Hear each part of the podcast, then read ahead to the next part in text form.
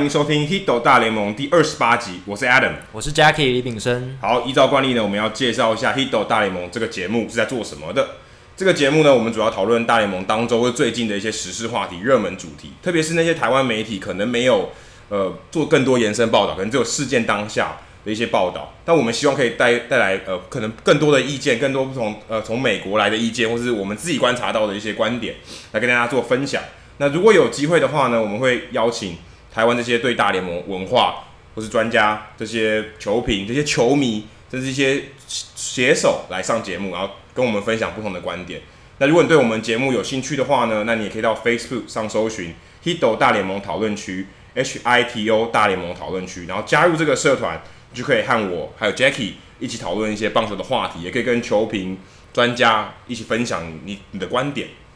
那如果你是 iOS 或是 Android 的使用者的话，你也可以订阅我们的 Podcast，这样的话，你每一集新上线的时候，你都会知道。那你可以上我们的官网 hitomlb.com 去看怎么样订阅这个 Podcast。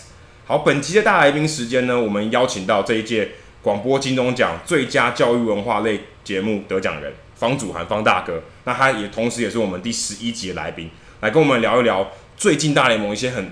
很夯的话题就是国旗抗议的事，国歌抗议的事件，对，还有国民队这个权力游戏角色扮演这个装扮的事件，这也蛮有趣的。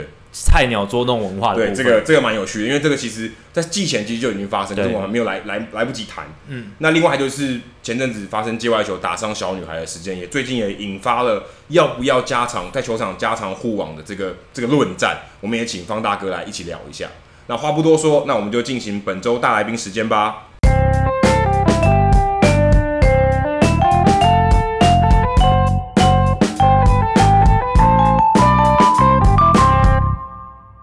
本集大来宾时间呢，我们非常荣幸的邀请到这一届广播金钟奖最佳教育文化类节目得奖人，他同时也是我们第十一集的节目来宾方祖涵先生 Hans Hans 跟大家打一声招呼。哎，大家好，又回来了。对，那我们都知道 Hans 他除了是运动文学作家，他也有在 Bravo 九一点三电台主持方祖涵的运动笔记。那这一个节目也是他今年获得广播金钟奖的节目。那大家。如果有兴趣想要收听的话，每周四的晚间 Bravo 九一点三电台晚上十点就可以收听到这个节目。好，那我们今天邀请 Hans 来，除了要恭喜他得到这一届金钟奖之外，想请他聊一下，因为我跟 Adam 其实现在在做 Podcast，也是一种广播类型的节目。那其实有点好奇，Hans，呃，你这一次得到金钟奖，然后是怎么样把这个节目做到这么好的水准？然后可可以跟我们分享一下广播节目的制作，还有好的节目应该有哪一些条件？谢谢，谢谢呃，谢谢你觉得说我有资格可以回答这个问题哦。不过呃，我其实像两位一样，我也算是半个广播的门外汉，嗯、那现在还都在学习的部分。嗯、我觉得这个节目呃能够受到。这样，尤其是评审的的喜欢哦，嗯、我觉得一个很大的优势，或是一个很大的不公平的优势，对其他很棒的广播节目主持人来说，是因为这是一个运动节目。那运动的世界里面有太多很好的故事了。嗯、那就像你们，你们应该有类似的体验，就是其实每个礼拜要挤出一个小，要并不是要挤出一个小时，是要把这么多的 material 挤进一个小时的时间里面。每次都会觉得说，哎，时间很快就要到，故事讲不完，要有所取舍。对，要有所取舍，真的。对对，所以说就是有这么多的 material，然后这么多可以很感人的东西，所以就觉得说，好像真的有真的有很多的东西是可以慢慢跟大家分享的。那在在这样子的一个过程当中呢，其实自己也学到了很多的事情，就是说，呃，本来啊、呃、去看运动的时候，可能是仅仅的几个面向，看运动的。本身运动之外的故事，运动之外的跟经济跟文化之间的关系，这是以前专栏的的部分。可是后来因为在广播节目上面有音乐的需要，所以后来也知道，呃，在广播跟音乐当中竟然有这么多连接。我想 Alan 应该更清楚，因为你你们听很多音乐哦，对，所以说这些东西都是意想不到的经验。是。那最近台湾有一很多新闻都是关于广播越来越式微的新闻，比如说。中广飞碟都出现，这些知名的电台都出现节目缩编、人员裁撤的一些情况。那不知道 Hans 怎么看广播这个比较算是比较历史悠久的媒体形式？未来在这个新媒体世界这么多不同的平台底下，要怎么生存呢？呃，我想现在一个很有趣的一个形态哦，就是不管是广播或者是各种媒体都是一样，就是呃专业跟有兴趣的人士之中的距离是越来越近了。对，那尤其像现在像两位的这个 podcast，事实上啊、呃，如果说在台湾的体育节目里面，应该算是前几个最最专业的节目了，因为说呃只要花时间，只要愿意花呃心思的话。啊、呃，你们能够接触到的讯息，就是每一个人可以接触到讯息，其实跟专业的媒体是没有两样的。那不管是呃哪一类型的节目，其实都是一样，因为在这个特殊的环境下，是台湾现在越来越不愿意花钱啊、呃，让这些真正的新闻从业人员，非常好的新闻从业人员有机会去接近事实的源头。嗯，那所以说呢，就像是拿我们自己最知道的体育新闻来做例子的话。其实大部分的体育记者都是看着外国记者的 Twitter，是或者看他们看球员的的自己的个人网页在写新闻。那像这些东西，其实就几乎就没有门槛了，都是第二手，都是第二手、第三手，甚至于说，呃，其实就是呃，依照我们自己本身的经验的话，就是接更接近事实的的根源的话，会知道说，其实大部分的新闻都是错的。那不是全错，但是其中一定会有小错。嗯、那这些小错是不是关键？那是不是会影响到阅听人权利？其实很难讲。那这些为什么会这样子呢？因为我想，一个呃素人或是一个并不是真正在从事呃这个媒体的专业人士，实际上还是甚至可能有多一点优势。嗯、因为说你们或者说我们啊、呃，可以专注在一个小的。单项的议题上面，我们在做的的的研究可能会更更有一些时间更深入。相对于说一个媒体记者和一个线上记者，他们必须要 cover 非常多的一个新闻的的源头，所以他们能够找的或是知道的资料都是非常非常相对于浅薄的。嗯，所以说在这个新的时代呢，呃，个人化的媒体这个 podcast，或是说甚至于说是在传统的媒体上，然后要怎么样接近跟读者跟听众。呃，跟观众之间的距离是很重要的。像越来越多的广播节目，他们会在录制广播的时候开直播，就是说，呃，这个直播的就是现场画面的部分，也可以让后来的人如果有兴趣知道说广播本来本身是怎么做的，或者说，呃，可以在当中增加一些互动的机会，增加在社群媒体上面互动的机会。我觉得这些是是会有帮助的。可是说，我觉得比较 exciting、比较比较有兴趣的部分，反而倒是。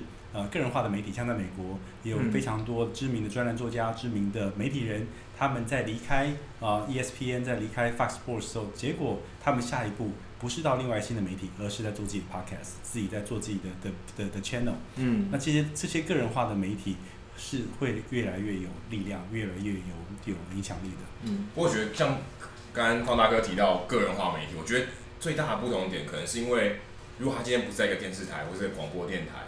他其实还有更多他自己的想法，更多的立场，嗯，可以在在他的节目里面出现。对对对。其实这样反而会让听众觉得说，我就是可以吸收更多的。假如说我今天我听五个 podcast，我听五个不同的专家说，是每个人我都可以吸收到一点观点，对，远比你我我大家看新闻，大家观点都差不多，是，或者就是两派左右两派，这种好事可能反而是更好的事情，因为我可以吸收到更多不同的人，就好像好像跟这五个人，跟这个五个专家。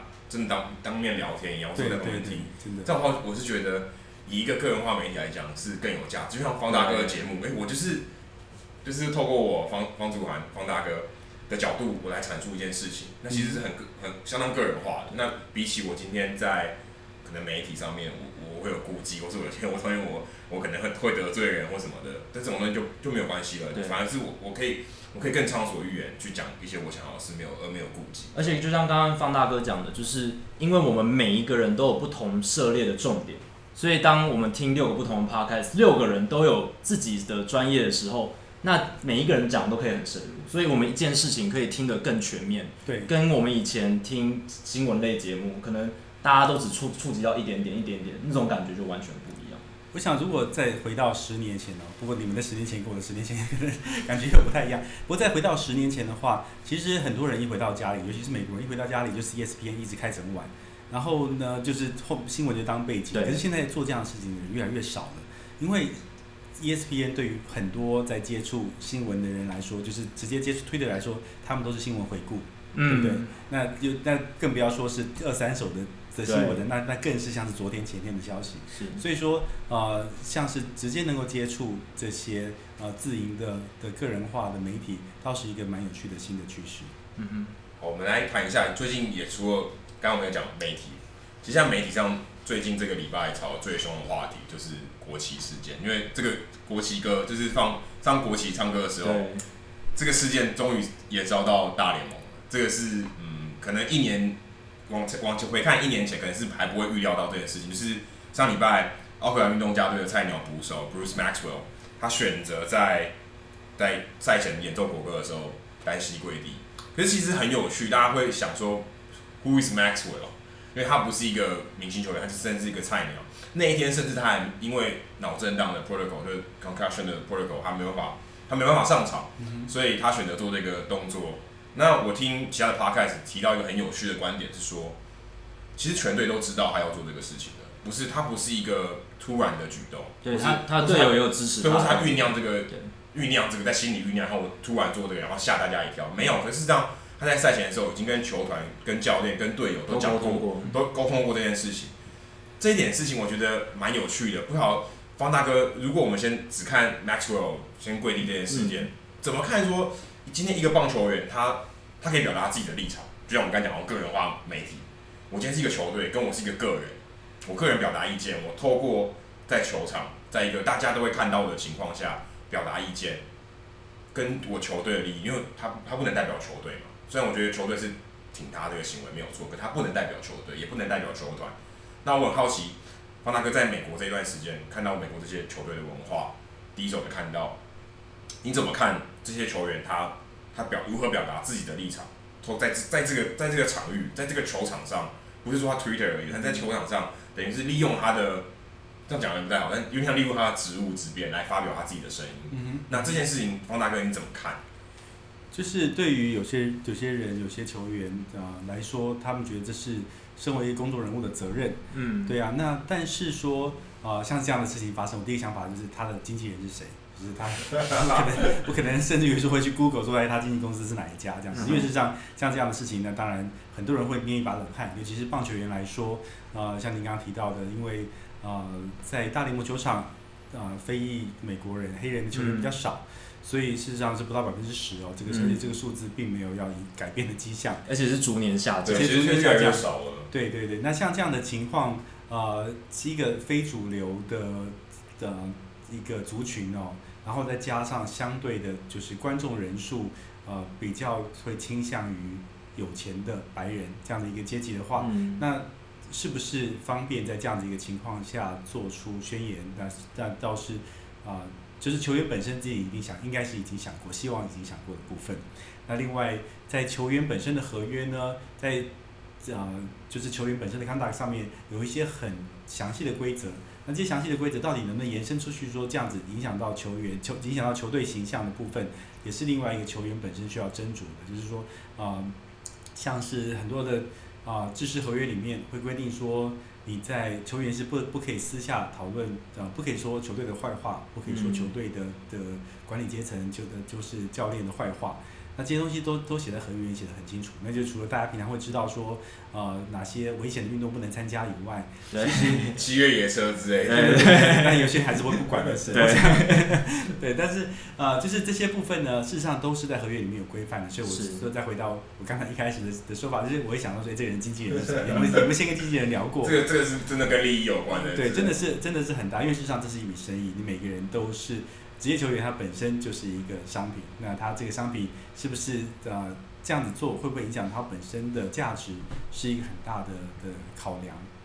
那呃如果说要再外再往回说一点，就是整个这一个呃国旗的呃国歌的抗议事件的话，嗯、事实上呃这个整个整个就是故事，如果就大家背景也都知道，就是因为的 Trump 他突然呃在自己的造势的。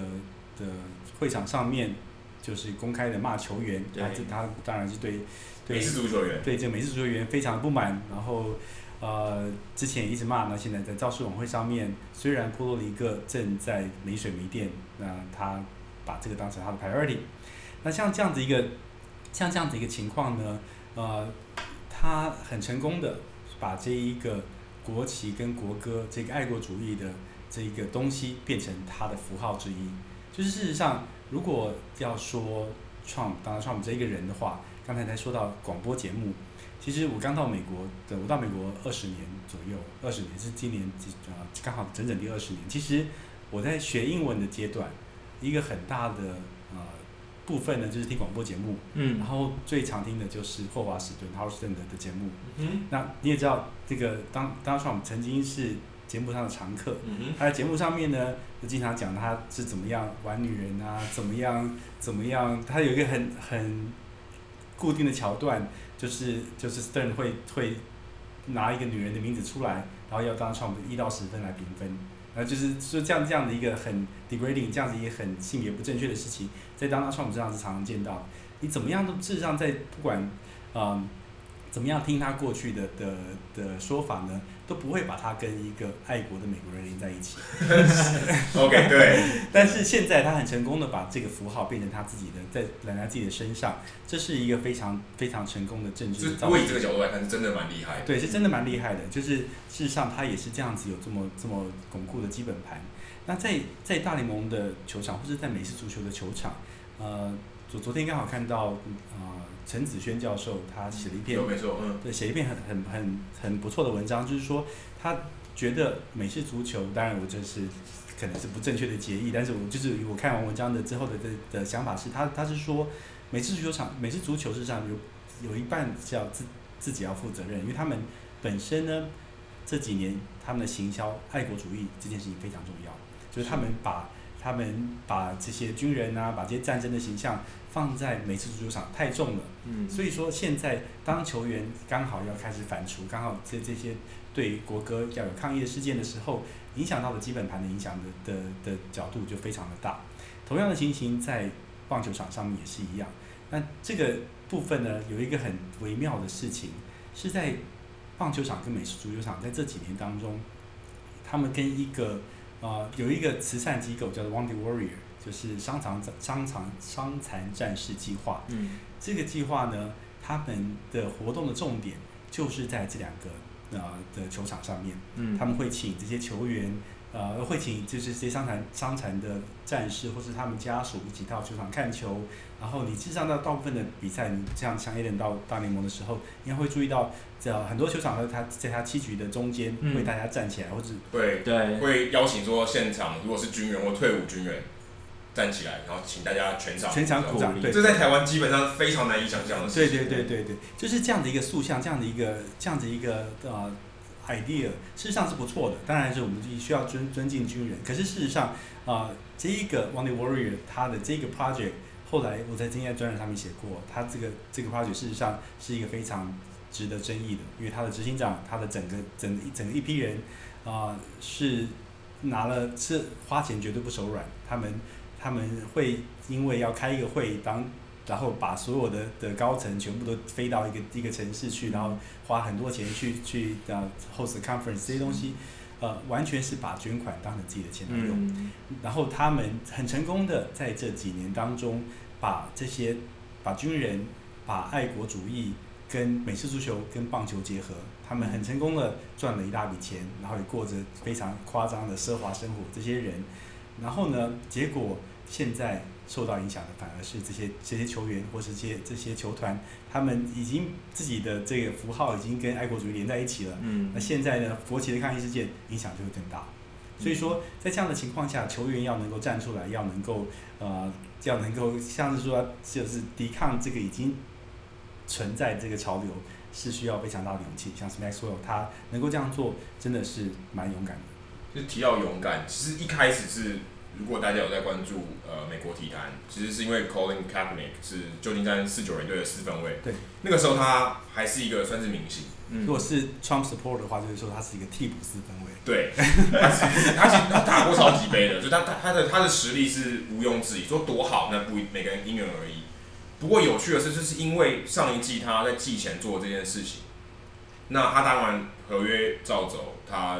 打完了去年这一季，他选择跳脱合约，他选择成为自由球员。是，但到到今天为止，他都还没有被任何球队签，还是无业状态。所以可以，如果这样说的话，事后来看，等于因为他的抗议，对国旗的、对国歌的抗议，让他丢掉了工作，对，等于就是他损失了未来一大笔钱，这个是可以确定。因为事实上很多球员都在为他抱不平，认为他还可以打，对啊，他实力够，反而有一些比他更差的四分位都还在场上，还拿到新的合约，嗯、所以而且而且那个美式足球打不好还可以去打棒球，对，像踢球，呃，可是像回到刚才说，没有没有办法，就是是失业，没有拿到工作。可是像 Maxwell，他是一个菜鸟。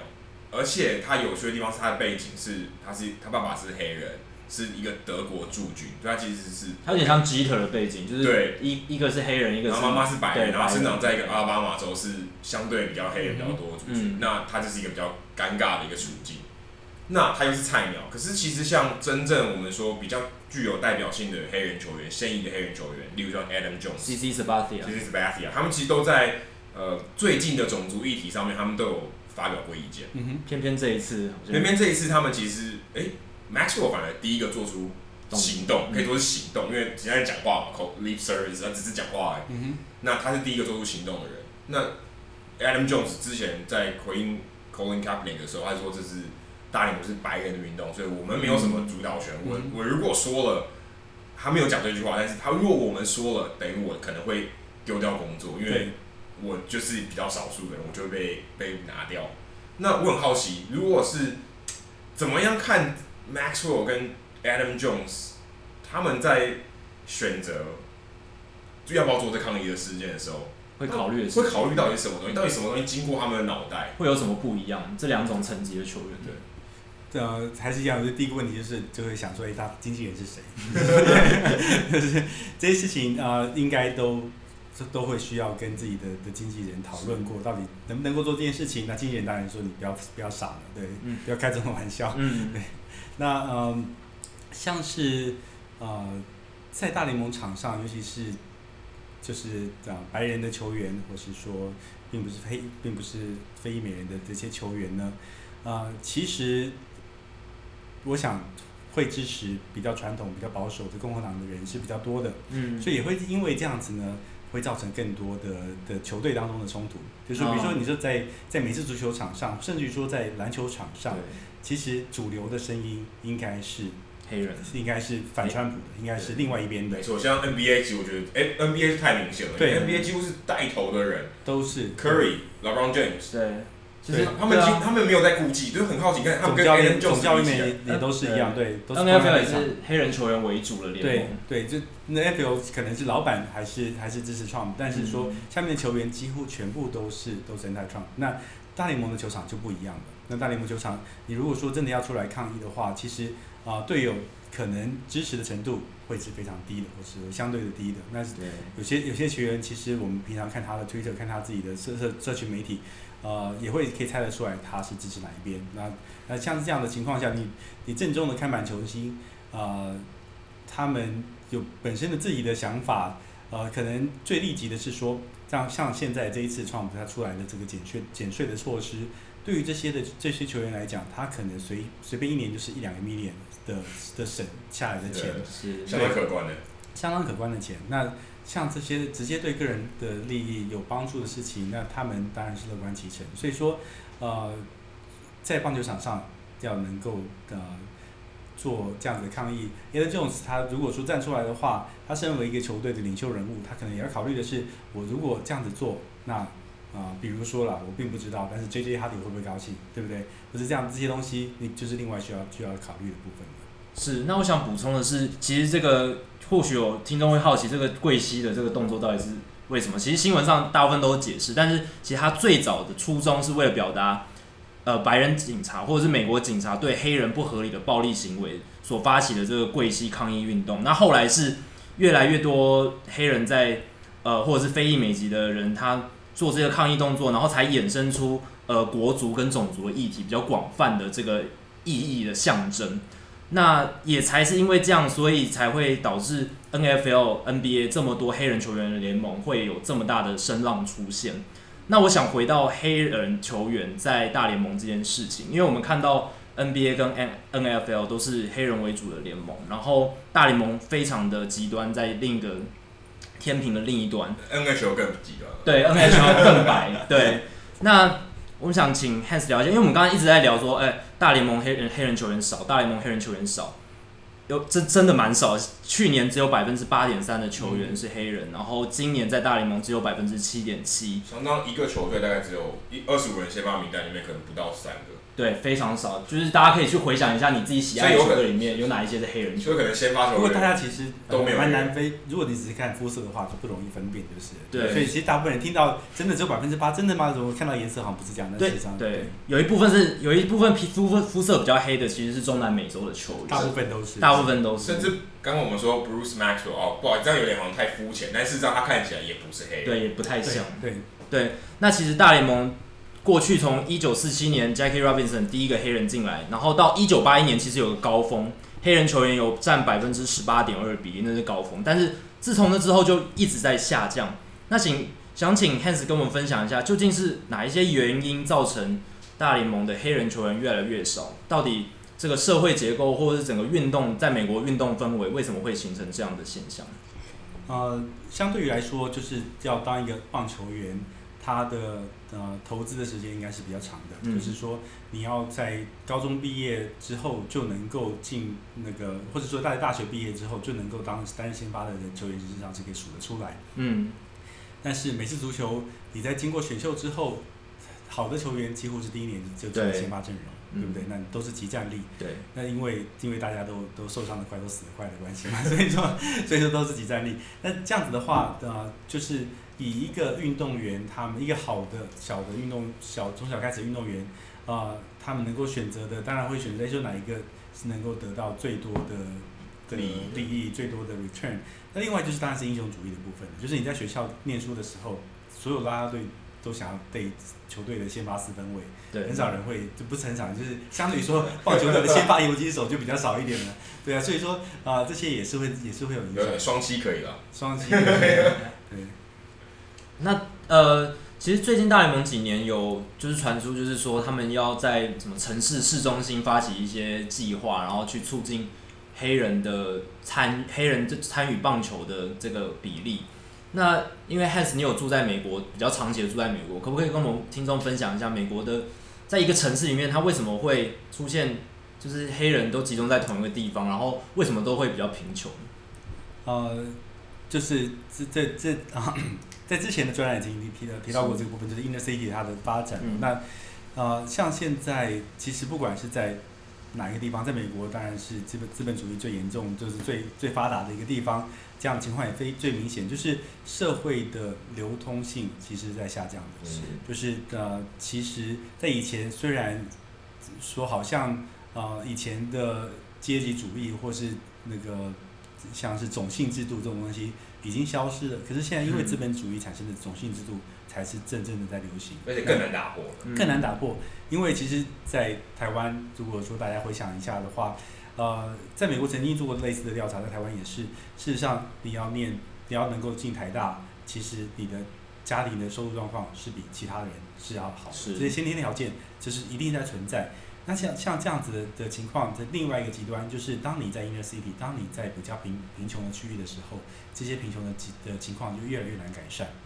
那啊、呃，所以说在大联盟，他们在这几年当中做的一个非常有有意思的事情，嗯、就是他们在 inner city，然后发展这些棒球的计划。嗯，那这些计划呢，当然有很多的好处，除了说真正直接帮助到这些需要帮助的的小孩之外呢。另外就是希望能够从美式足球、从篮球身上找到一些好的球员，这对于啊、呃、美国的职业棒球的发展来说是一件啊、呃、会有帮助的事情。嗯，其实我想分享一下，我最近在看一本书，它有谈到美国的一些少棒、基层棒球的发展。然后其实很大原因，黑人或者是非裔美籍的年轻小朋友比较难参与的一点，就是棒球的第一个球具贵嘛，然后第二个是。Travel ball 超级贵，就是现在美国很多小朋友、很多家长为了让他们的小朋友可以进入比较好的高中或者是大学，然后就是从小就开始追求排名，然后球速。他们现在很组织化的 Travel ball 里面，就是他们变成是一个很完整的组织。他们还会在就是大联盟球场办比赛，就是很夸张的一个地步。然后就是都是用钱砸下去的。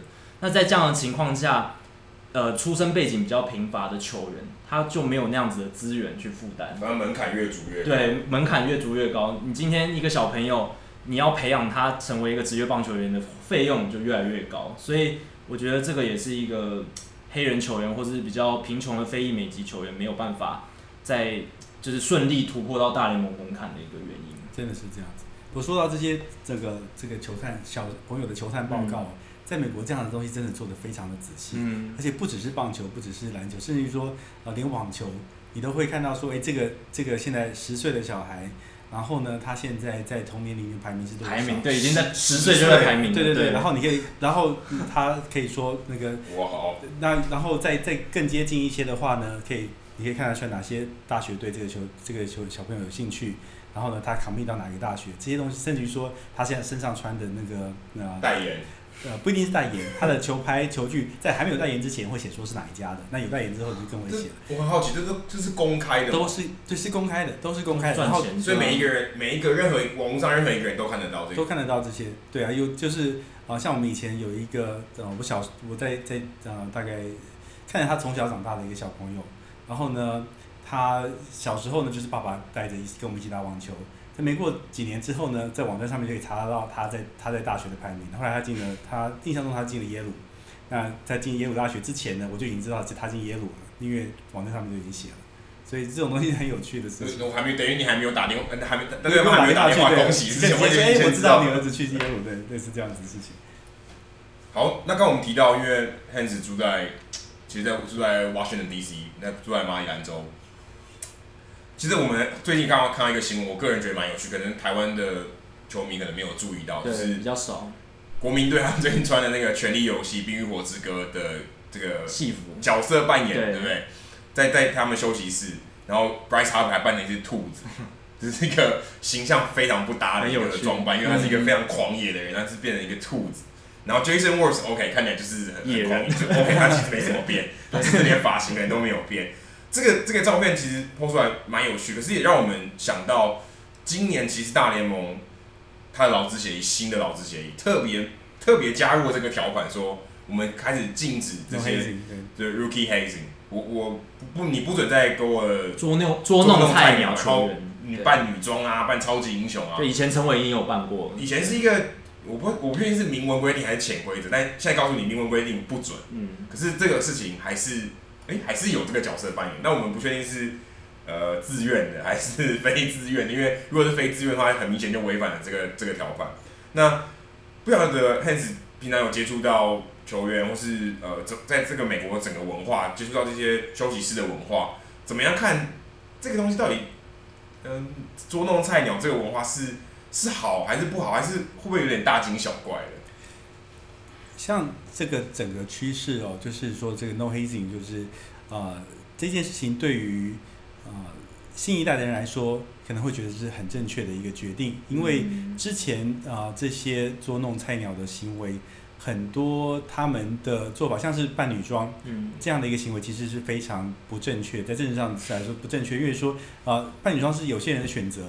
那这些这个选择本身并没有错，为什么你要 degrade 这个人说好像我叫这个年轻球员去穿女装，好像就是要捉弄他，让大家觉得好笑。嗯、这件事对有些人来说，这是我生活的选择，那我为什么要被当做是一件好笑的事情？会被冒犯到，对，会被冒犯，对，想要融入这个文化，对对对对对。那所以说，所以说像这样的一个情况哦，啊、呃，不只是 no hazing，那像在美式足球场上面，呃。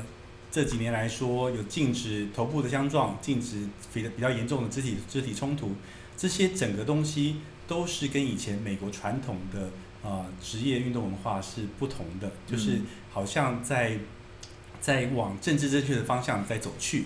不过这很有趣的一个部分哦，就是在去年的大选，美国至少一半的人决定我们不要这样做，政治正确的是。是 overrated，那那这再回到刚才说的这个头部冲撞的这个部分，Trump 他曾经说美式足球变 too soft，没什么好看。他当然除了除了现在那个在说大家要抵制美式足球之外，他在之前就说你为什么不能撞头部？嗯，美式足球就是要撞头的。那当然这是另外一个极端的的的说法哦。但是啊、呃，所以说这一个 no hazing 的这个决定。虽然在我我自己认为是一个正确的事情，在未来应该是要这样子做，在不对不同的族群当中，对不同族群应该要有基本的尊重，那应该尊重大家的选择。但是呃，是不是能够被大家接受呢？在当初这个工会协议出来的时候，有很多人说好像走得太过，这个规定是太过火了。如果说球队自己要做决定的话，为什么不行？呃，所以说呃，很多东西我们觉得就是好像是理所当然是应该要做的事情，现在又好像被拉回来一点点了。不过不管怎么说，就是在大方向来讲，美国在这一个部分还是比亚洲国家，尤其在台台湾要多往前好几步。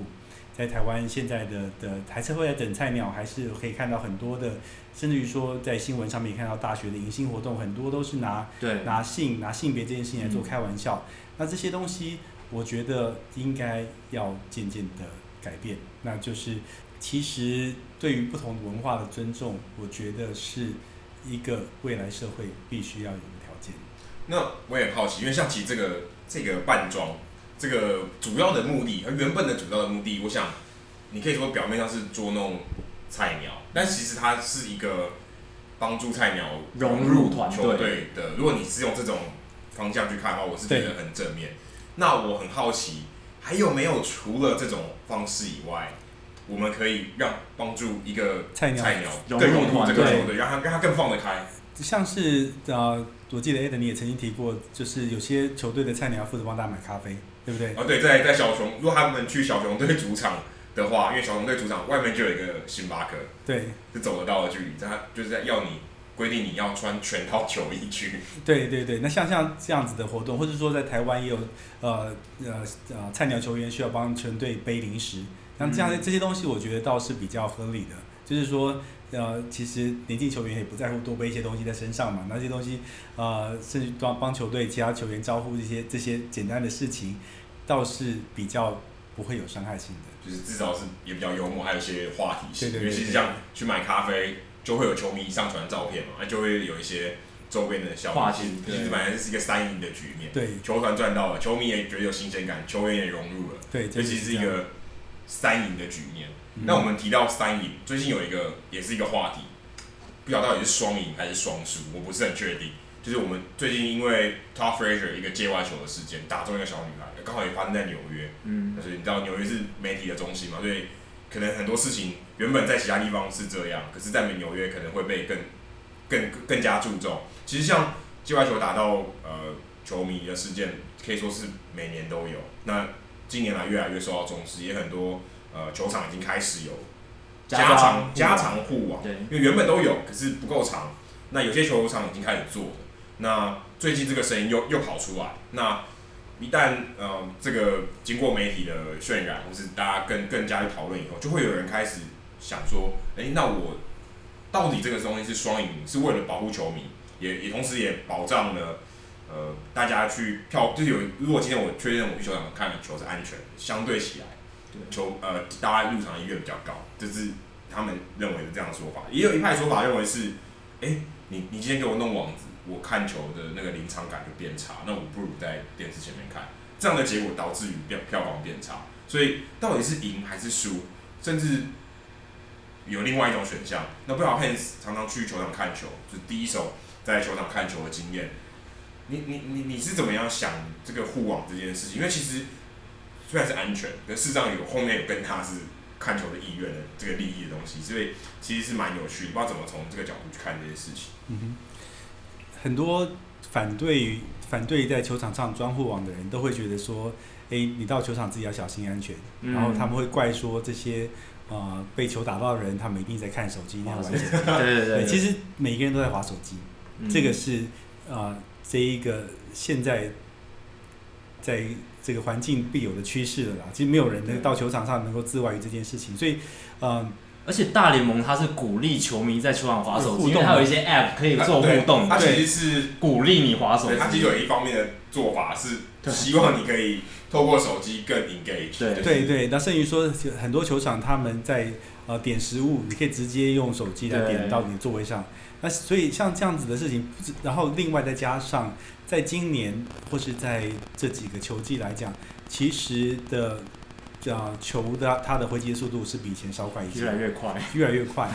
对，那那所以说，你以前能够能够接，就是球迷可以觉自己觉得接得到的球，现在不一定可以接得到的。那而且球场毕竟是一个家庭一起去的地方，嗯、一个当然很多人可以觉得自己很麻球，可以去去接到球没有问题。可是你旁边也可能是一个妈妈带着一个小孩，那他们可能在聊天，可能在享受球场的气氛，不一定有时间会去注意或者有心力去注意即将飞来的超过一百迈的速球，对不对？嗯、所以嗯、呃，在这一个呃最近一起球迷被击中的事件之后呢，印象中是马林鱼队的后援投手 Ziegler，他在他的推特上面就写了一一连串的的的文章的的贴文，现在是贴文，他在上面就说呢，如果你要一个毫无影响的看球环境的话。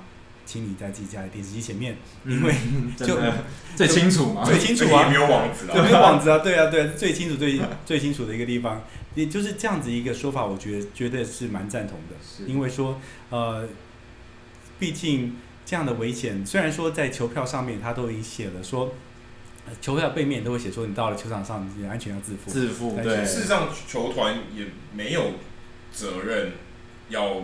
做这件事没有责任要做这件事，就是法律上如果你被打中，他当然是 OK，我是他会负责医疗费，对对对。但是他其实按照他的规，他他可以完全不管的。对，你在买票当初，当初你在买票的时候，你的 agreement 你都已经已经接受定型化契约，已经接受的所有的事情了。这但是啊，这个危险真的太大了，这个危险真的太大。那那尤其现在啊，这些镜头会一直在重播，那对，这只是可能。因为越来越越来越被讨论，可能就是这个原因。真的是这样，以前被打到可能没什么人知道，现在当地头条。对对对对对。对所以对，其实现在我想分享的是 t e s h i r a 还有一些球员一垒手，他们其实都会分享说，其实现在他们看到打者打界外球，尤其是一三垒侧那种强健界外球，他们都不敢去看的。嗯。因为他们知道，如果有尖尖叫声什么的，或者一些骚动。就是有事情发生，所以他们生涯一开始都会去关注说，哎、欸，球飞到哪里，球飞到哪里。到后来他们都觉得啊，不要去看，不要去看，因为因为实在太可怕。然后我觉得还有另一批人提出，应该是说主流的美国媒体或者是球员，他们提出的观点很好，就是现在那些球快到连球员在休息室看球，他们不一定都闪得了。对，这些球员是一辈子都在训练面对这么快的球，是他们都不一定闪得了。你怎么能期待观众席上我们这些 casual fans 可以？反应的过来，对对，对，所以所以我觉得加装护网真的有它的必要，不一定说一定要加到什么右外野的全垒打标杆，左外野全垒打标杆，可以加到至少球员休息区那一个地方，至少要全部覆盖住，不然那边的球打过去其实都是很可怕，有时候甚至连棒子都飞过去。对，而且现在软性的护网其实。啊、呃，看久了也习惯了，就是说对视野的影响其实并没有那么大，然后能够能够在看球的时候不用担心被打伤送医院，其实是蛮重要的一件事情。对，因为他们其实说现在的护网，其实他们有不断在改良它的那个线，是越来越细，越来越来越细，所以他们说其实他研究统计说，其实你看久了之后，你的视觉大概只会被影响百分之十左右，嗯、所以你看久了，其实久而久之你就不会觉得有网子在影响你。然后我们人类的大脑其实会去调整我们视觉的那种感觉，所以你看久了之后，其实网子会渐渐消失在，你会你的焦点会集中在后面的比赛上面。对。不过我觉得也还有一点，大家不知道有没有想过，如果网子变多，对不对？这些小球迷接到界外球的几率是也变。哦，对，这也是一点。那就只好坐在外野了。哎，不一定。可是我我听到 podcast 又有另外一种说法，其实有人认为反而机会变得更多。怎么说？因为球被挡下来了嘛。被调网，所以球员可以接起来，反而更可以给小朋友，因为我我更可以指定的，对不对？嗯。我管，因为你会打出去是随机的，假设都是安全的啊，不不会打中人的，是随机的嘛。现在我可以更可以给小朋友，给我那个 CP 值比较高的对象，因为小朋友接到界外球，其实是某种程度上是更长远的投资哦，对不对？也是，对对。其实其实家装护网对于这件事情。如果你用这种想法去想的话，诶、欸，其实是会，还蛮有道理的哦。对，因为它挡下更多的球，发现你有更多球可以拿去送，对不对？因为原本可能打出去就打乱弹，然后反而没有给小朋友接到的机会，这样。对啊，不过今天很有趣的就是这些主题哦，好像事实上都是可以串联在一起的，就是一个呃美国的一个很 macho 的一个运动职业运动文化，嗯、跟另外一个另外一个好像是未来可以进步的方向的拉扯。不管是界外球、非界外球，不管是 hazing no hazing，或者是说这个在国旗里的抗议事件，都是这些力量的拉扯。那在现在啊、呃，在去年的选举结果揭晓之后呢，美国社会这样子拉扯是越来越严重，这样的对立是越来越严重。事实上，在所有的今天几乎所有的议题都可以可以看得出来，这些人或是那些人是支持哪一边，就是应该说更 polarized，就更更化更更两化真的是这样子极化。真的是所以其实我们我们也很希望发起这些讨论。也许你不一定要选边，但是你可以有自己的看法。也许你不是两极，可能真的是对，或者你可能在中间，你的光谱不是只有两端。其实我也不是说什么中间路线，但是我觉得。我们提供这些看法，有时候我们其实我们自己讲出来的话，其实我们并不是认同，是我们抛出来一个看法，可以让大家更多去思考，而而不是说我一定要选一边站。你可能在很多立场上，你你不一定要有一个对两极化的选择，真的是这样子。而且其实现在现在的社群媒体有一种现象，就是同温层现象，就是因为他们的 algorithm，他们的那个运算法会让你看到的贴文。看到的媒体的内容都是你想看的，你看到更喜欢的，对，你还看过另外一所以你变成你想说，你你的每天看到、接触到的、你思考的东西，都是同一批人的思考方式。最后变成说，有一天你突然看到新闻，然后是完全你没想象过的说法的时候，你就会觉得，怎么会有人这样想？他脑子是不是烧坏了的这个现象？但其实我们还是要 slow down，冷静下来，就是更全面的去看。整个事情的全貌。对，就我们再拉回到像 Brooks Maxwell，嗯，大家可能觉得在台湾，可能觉得说，OK，我你有言论的自由，可是事实上，大家可能没有想到，Maxwell 他做这个决定，他不是真的就跪下来而已，他他背后有刚刚我们提到利益的东西，他也有受到生命的威胁，嗯，对，他有受到很多。你想说这东西可能是大家想不到，所以他为什么会受到生命的威胁？代表还是有很大一部分人跟他站在不同的立场，对，想法不一样。那他们也是人，所以我们也必须要知道他们的立场是什么，就是为什么他们会认为这样的行为就是不爱国，就是不尊重军人，不尊重为这些国家牺牲的这些军人。嗯哼，其实我觉得大家都是需要去了解，而不是一味的否定另外一边的立场。我觉得这个这个是我们希望可以带动带动更多的讨论。那我们在节目中会加入，我们可以提到更多的意见，让让这东西变得。不要这么两极化，也希望透过 Hans 大哥在美国第一手观察，我可以更知道说，嗯，OK，当地的人跟我一个局外人，我们到底应该要怎么样看待这个世界，或是我未来也许，也许未来台湾有一天也会这样，台湾有可能会变这样，但我们不确定。对，其实不管在哪里哦，对于政治人物来讲，对于政客来讲，就是两极化对他们来讲是最好、最简单、最简单的、最大利益的。那对于我们来说，能够做的就是尽量把议题。来像你说的带出来，大家回到议题的讨论，互相了解不一样的想法，这些都会有帮助。好，今天的访问差不多就到这里，非常谢谢 Hans 大哥，谢谢，谢谢，谢谢。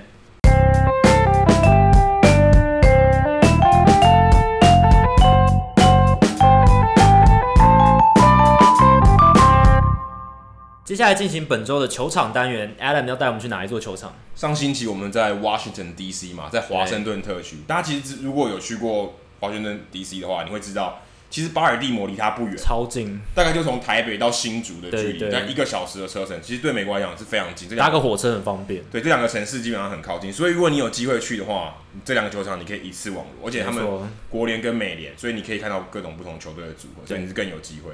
好，其实精英队这个主场呢，大家可能都叫它 Camden Yards，嗯，但其实这是错误的，它是有全名的，它全名叫做 Oriole Park at Camden Yards，所以很多当地的球迷他们不会叫 Camden Yards，他们可能会叫 OPACY 这个缩写，所以他会都是大写，所以其实他们会这样来称 Camden Yards 这个球场。不过我们今天为了方便，我们就叫 Camden Yards 好了。好，这个球场我觉得。如果非常推荐大家，如果有机会去的话，一定要去他们的导览。他们的导览是我所有去过的球场导览里面最好的。嗯，你要讲讲到最好是不容易的，因为你要比较才知道最好。对。但是我去，你像分威球场也有导览嘛？但对，但分威球场导览没那么好。对，这就有个比较，其实差非常多。分威 Park 因为他他台湾说他名气比较大，是。但其实 Camden Yards 它的球场导览非常棒，棒在哪里呢？这个球场他会带你去中控室。哇哦！哎，你很你很难去球场中控室。我说中控室是什么？不是一般会去那种 broadcasting booth，就是转播室。你可以看 Vince Scully 的转播位在哪里？哎，中控室是球场的心脏。对，球场控制球场看板、灯光那些地方。哇，那个很棒。这绝对是一般人你没有机会去的。你如果不是球场很独家的，基本上没有机会。你可能连记者都没有机会。所以我非常建议。而且在导览这个时候，我刚好那时候去，我第二次我。这个这趟我去了两次，第二次去的时候刚好是精英队对红袜队，红袜队做客巴尔的摩，我还遇到 Jerry Remy，就是红袜队的 NESN 的球品，对，就是运气也非常好。所以如果你今天去导览，他时间对，赛前大概两三个小时，你可能有机会碰到遇到一些名人，欸、是有机会的。另外呢，如你还可以去参观一个很特别的地方。我我记得我去的时候，只有我问导览人员问这个问题，嗯、说：“哎、欸，我们在休息，那是我们在休息室，休息区就是搭高的地方。嗯”然后我看客队的电话说：“哎、欸、，David Ortiz 打那个电话在那里吗？”他说：“没有，已经收起来。”那个时候呢，好巧不巧，就是 Ortiz 大概要在巴尔的摩最后一场比赛，大概前几天，啊、是我就问他说：“哎、欸，那个电话还在吗？因为现在电话是新的，当然要新的，不然客队打什么电话？牛棚电话就坏了。”他说：“哎、欸。”有可能哦，有可能我们会送他他打烂的电话。后来就真的送，真的就是打电话，就后来真的。哦，你问的这个问题非常，他就说，他就说，哎、欸，真的蛮有可能。我你不讲，我还没有想到，但是我也不知道他放哪里。但是后来真的就拿去送给 Ortiz。对，除了这个以外呢，其实，嗯，如果大家有去看一些棒球的球场的评分，其实 Camden Yards 算是非常高哎，非常非常高，而且而且它可以他是划时代的一个代表，因为它基本上是复古。就是等于是球场复古这个复兴运动最有名的代表，所以你看它那个右外野的这个仓库是非常有名的代表，因为它是融合了呃当地的特色，把它融入球场，所以它变成一个非常有意义的一个标志。因为你看看 Petco Park，我们在很早期就讲过 Petco Park，它它的左外野有一个古迹，这其实也跟 Camden Yards 是异曲同工之妙，实际上也是同一个设计公司做的。嗯，那大家知道说有这个。这个仓库，仓库前面是一条街，叫 Utah Street。Utah Street，哎，这个街很妙，你以为你以为是街就是一条路吗？哎，可平常它是开着的。平常这个球场，这个等于是球场的一部分，是大家都可以走的。等于是我有一部分球场是公开的。对。那这个这个街平常球场没有没有球赛的时候是大家都可以通行，所以有有球赛的时候才关起来，等于是那边就变成球场的一部分。所以这是很。很妙的一个设计，就像一些社区，它就是会有一些公公共的地方是开放一般民众，但其实它是社区的一部分。对，但所以说你不用买票，你也可以融入在那个球场。对，那我为什么会说你融入在那个球场里面呢？因为全垒打会打到那条街上。没错。它是球场一部分啊，因为全场因为全垒打会打到那边。他其实是一个指标，就是球员如果能把球打到那个地方，是一个非常厉害的成就。对，而他在右外野，所以基本上都只有左打者可以打到。嗯、现在没有任何一位右打者打到，打了 就是跟我们讲，呃，AT&T Park 有 Splash Heat，嗯，没有右打者打过，都是 Barry Bonds 在打。对，所以这边很多都是 Chris Davis 在打的，他左打者，他 power 又强，就是强拉式。不过 Chris Davis 不是不是你去 Utah Street 该看的，你该看小葛瑞菲的。小葛瑞菲是唯一一个不是打在街上的球员，哎、欸，不打在那种街道，他干嘛？他打在仓库上，就是街旁边更远的仓库。他没有落地，他动先打到，直接打到他打到那个仓库的柱子上面。所以你如果去的时候，一定要找这个。这个他在一九九三年七月十二号全垒打大赛，全垒打赛的时候把球打在那边，就有一个 mark。就算是全垒打大赛也是很厉害了，你一定得去看这个，真的。这个其实飞行距离没有很远诶，四百六十五英尺。可是没有人打得到啊。对，但是 anyway 这是很可怕的一个成就，所以如果你有机会去，一定要去看这个。除了这个以外呢，还有一个必吃的美食是 Brooks Paul，就是一个精英队以前的重炮一炮。Brooks Paul，对，念 Paul 还念炮炮炮。那最近有一个运动家的球员新秀，对，一模一样名字，水手队，他也是叫 Brooks Paul，所以其实很特别。然后他卖的是这种呃叫什么啊？就是一种 pork，就是烤肉堡。啊哈、uh，huh. 我们叫 pulled pork，它就是撕那个猪肉。我们台湾很少见那种，是就是手撕猪啦的一个堡，你可以去吃看。那是球场非常有名的美食，以他为名字命名。因为他开的哦，他开的，他开，他本人有时候你还会遇到。哇，那这样很棒。所以那时候你看那个 Brooks Paul，他打出全垒打之后，隔天他跟他分享那个猪宝、猪肉堡，是很特别，因为他刚好两个同名同真的。其实他不是他真的姓氏啊。是绰号，对啊，Book，因为他因为叫 Paul 的人，他就很容易变成他帮他取一个绰号，就是跟就好像今天叫陈金峰，你名字里面有峰，大家叫你峰哥一样的意思，就是峰哥你也想到陈金峰，可是你跟峰哥更没关系，对不对？对这是一个很特别的。球场之外呢，还有一个一定要去的，是 Baby Ruth 的博物馆，因为 Baby Ruth 大家如果有呃对他多一点了解的话，他的出生地。就是巴尔的摩，所以那个博物馆就是他。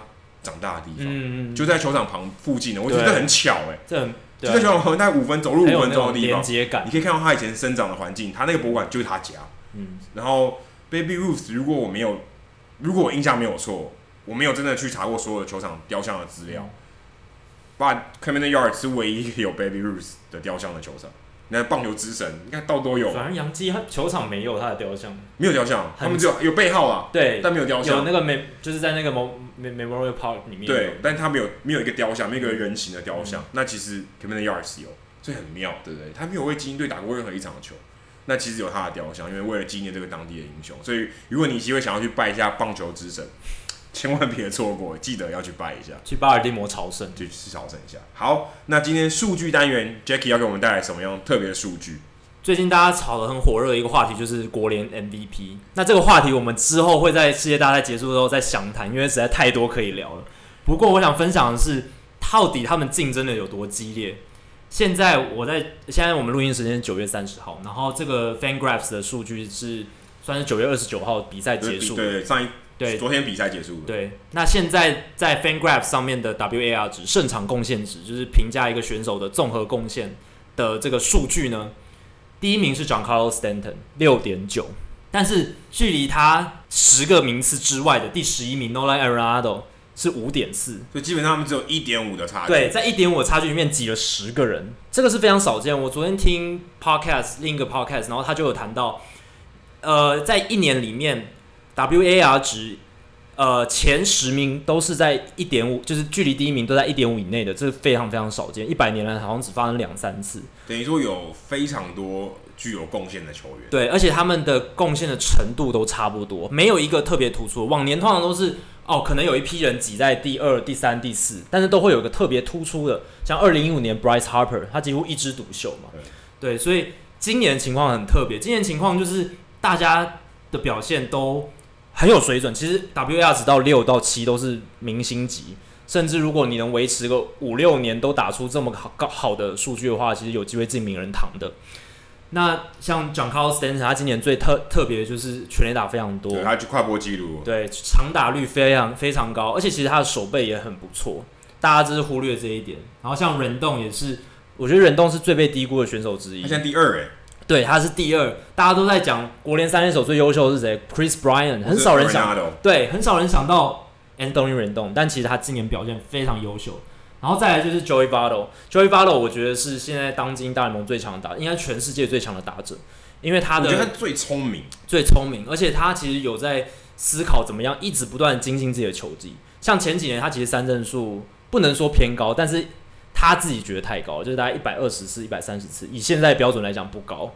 但是他今年把三振的比例整个往下修，现在只有八十次的三振，然后他的保送数超过一百三十几次。我觉得你这个表里面最特别的是第六名，是 Tommy Pham。对，Tommy Pham，大家很少听过这个名字，他其实是红雀队的一个呃外野手，然后他其实今年的表现真的非常突出。